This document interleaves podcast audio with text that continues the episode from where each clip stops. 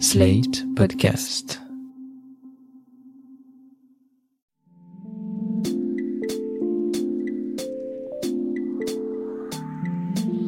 Salut et bienvenue dans cette tourne par rond, le podcast qui répond chaque semaine aux questions que vous vous posez.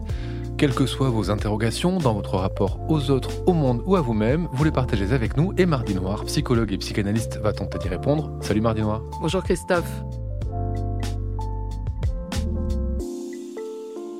Cette semaine, on s'intéresse à Marion. Marion nous a écrit parce qu'elle a commencé une analyse et dans son entourage, certains l'ont mise en garde en lui disant Attention, ça risque de te mener à un divorce, cette histoire.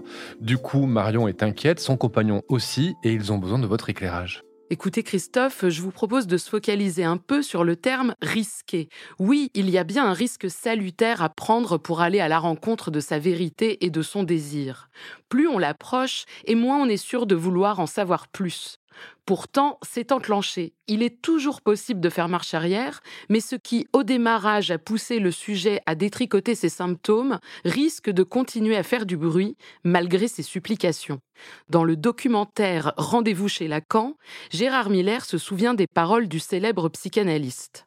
Miller lui avait partagé la difficulté qu'il rencontrait à poursuivre sa propre analyse, et Lacan lui avait répondu que ce qu'on y trouve n'est pas toujours ce qu'on croyait souhaiter tant et si bien qu'il était dubitatif face à ceux qui venaient le voir pour seulement mieux se connaître.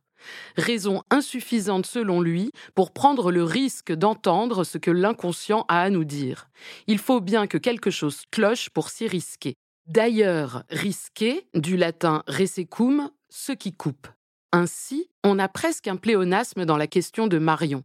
Faire une démarche analytique, c'est déjà avoir l'idée qu'on va entamer quelque chose de sa jouissance. Je rappelle à nos chers auditeurs qu'ici la jouissance, au sens où l'entend Lacan, ce n'est pas le plaisir.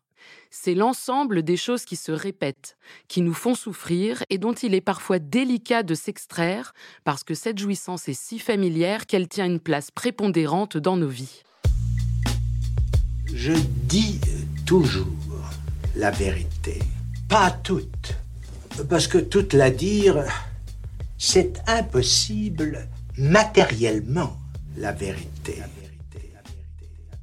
Toujours dans le documentaire Rendez-vous chez Lacan, que je vous conseille vivement, Gérard Miller interroge un ancien analysant de Lacan. Il s'appelait Antonio Di Ciaccia et au moment d'entrer en analyse, il était prêtre. Antonio dit à propos de Lacan il a provoqué une scission entre un idéal auquel je tenais depuis petit. Je suis entré au couvent à 10 ans et ordonné prêtre à 25. Il a fait une coupure entre cet idéal et ce qui était ma passion. Ici, je suppose qu'Antonio entend passion au sens religieux, c'est-à-dire cette action de supporter sa souffrance. Ce qui est à noter, c'est qu'au moment du tournage, il est marié et père de famille. Il a, en quelque sorte, divorcé de l'Église. Gérard Miller s'interroge et vous allez voir, c'est très pertinent. Il lui demande La psychanalyse vous a détaché de l'Église, mais aussi de Dieu? Et Antonio répond c'est bizarre, c'est resté la même chose. Je doutais avant et je doute maintenant.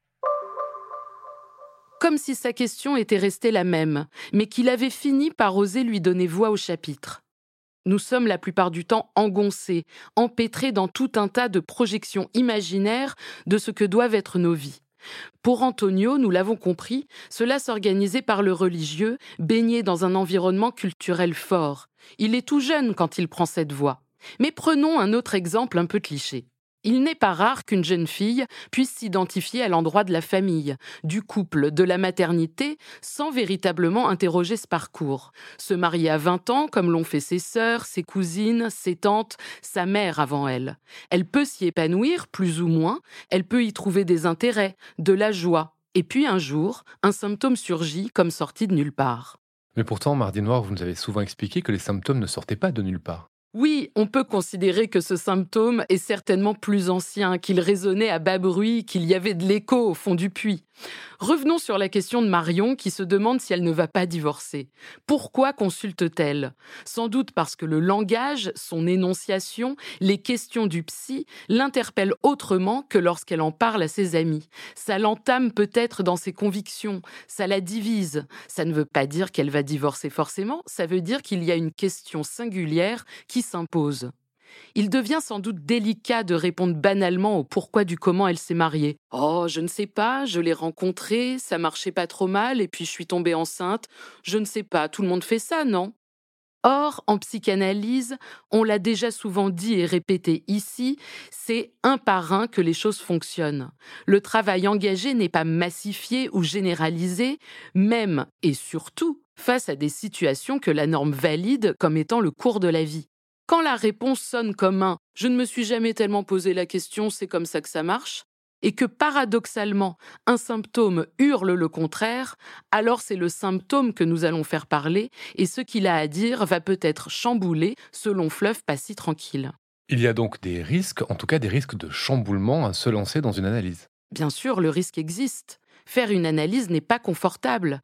On y vient parce qu'il y a quelque chose qui est de plus en plus insupportable et qui commence à faire beaucoup trop de bruit. Alors est-ce vraiment la psychanalyse en elle-même qui va causer ce changement Ou le changement est-il déjà amorcé d'une façon désorganisée, désagréable, voire odieuse? Et le rôle de la psychanalyse est d'y voir un peu plus clair. Merci Mardi Noir et j'ajouterai pour conclure cette superbe citation postée par ma grande-tante sur Facebook Brûle la vie avant que la vie ne te brûle. Je rappelle à nos auditeurs et auditrices qui peuvent nous écrire, vous écrire à l'adresse mardi.noir.slate.fr pour vous poser leurs questions. Je leur rappelle aussi qu'on retrouve la chronique Ça tourne par an à l'écrit chaque jeudi sur slate.fr et en podcast chaque mardi sur Slate Audio et sur toutes les plateformes de podcast. Ça tourne par an est un podcast de Mardi Noir produit par Slate Podcast. Direction éditoriale Christophe Caron, production éditoriale Christophe Caron et Nina Pareja, prise de son Nina Pareja, montage et réalisation Aurélie Rodriguez. La musique est signée Sable Blanc.